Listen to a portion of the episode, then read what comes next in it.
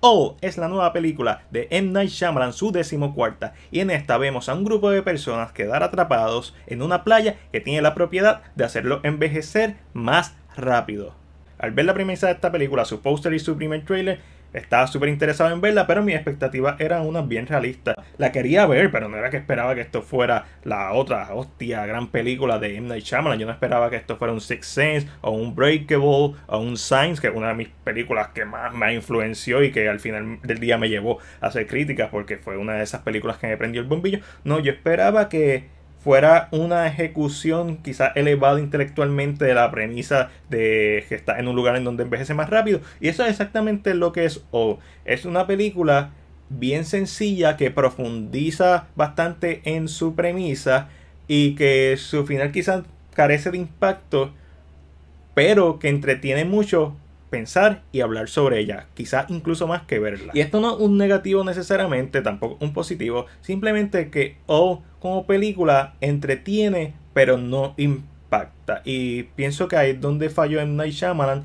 especialmente en su último acto. Y no es que no tenga momentos impactantes, y sí los tiene, porque el asesino de esta película es el mejor asesino de todos el tiempo. A ese nunca se le ha escapado a nadie. Ni Jason Borges, ni Michael Myers, ni Freddy Krueger, ni Chucky, ni Ghostface, ninguno tiene break. El tiempo sigue siendo el asesino por excelencia. Lo único que cuando lo vemos forzado y lo vemos acelerado, pues es una reflexión que funciona para nosotros, porque hay veces que dejamos que las cosas pasen y no las hacemos porque tenemos tiempo sin saber si eso es real. So, ese concepto está cool. Lo que pasa es que no hay Shyamalan te un poquito por el casco con él y básicamente, pues la combinación de personajes que tenemos, que es una diversidad súper perfecta, y me gustó mucho la diversidad de los personajes en este filme, y hace sentido, sobre todo eso es lo más que me gustó. Son personas que están de vacaciones, así que vemos personas de descendencia asiática, afroamericanos, blanquitos, de Europa, latinos, o sea, hay una variedad bien chévere en este elenco, eso me encantó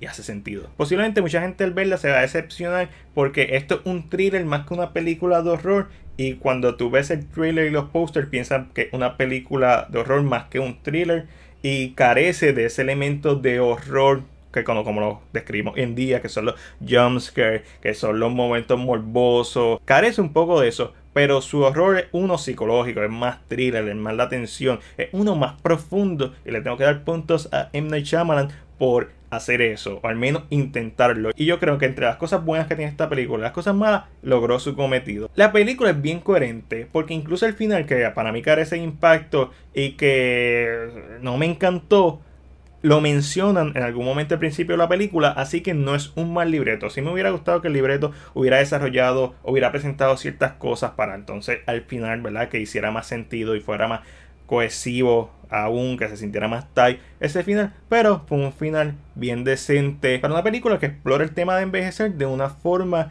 bien dinámica dentro del género en que está encapsulada. Me encantó que no solamente es que envejecieran, es lo que implica envejecer, la pérdida de vista, la pérdida de audición. Si eres joven, cómo la mente se desarrolla, cómo lo describen en el filme es bien espectacular porque lo describen como que cuando uno es bien joven solamente ve ciertos colores bien intensamente, pero cuando es adulto ve muchos colores, pero más calmadamente. Eso me encantó. O sea, es una película que explora la parte psicológica de lo que es crecer de una manera bien competente. Si es una persona que tiene ¿verdad? padecimientos de Alzheimer, como el ritmo es más acelerado, pues uno ve como esta persona va perdiendo la mente. Y aquí le tengo que dar todos los kudos al elenco que hizo un gran trabajo. También a la gente que trabajó en lo que el maquillaje, porque escena tras escena, uno de los aspectos que me mantuvo hipnotizado viendo este filme era ver cómo poco a poco le salían patas de gallina a los personajes, cómo a poco el cuello se le arrugaba, las manos, las manchas, etcétera. El cabello se le ponía, ¿verdad? Se veía un poquito más gris.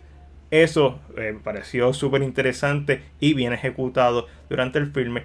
Y también tengo que darle kudos porque esta es una película que mayormente se desarrolla de día, horror o terror, en este caso más thriller-ish de día. Me gustó un montón. ¿Cuántas películas en la playa efectivas hemos visto desde Just?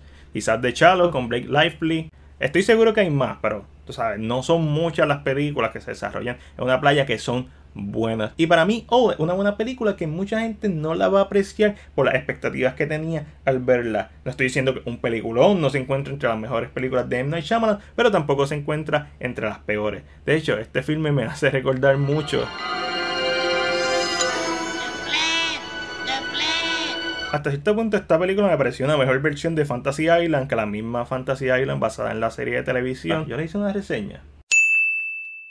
Nada, yo me disfruté all por lo que es, pero sigo pensando que es una película más entretenida de hablar de ella y de pensar sobre ella que verla. Así que por eso, entre lo bueno, lo malo y lo ok, yo le voy a dar una B menos. Pero esa es solamente mi opinión. Si viste la película, déjame saber si te gustó o si no te gustó en la sección de comentarios. Recuerden, Todas las opiniones tienen el mismo valor cuando se habla de cine. Así que mientras tanto, si te gustó este video, dale like y compártelo. Recuerda suscribirte a nuestro canal de YouTube y darle a la campana de notificaciones para que no te pierdas nuestro contenido. Este fue Mac de CinePR y será hasta la próxima.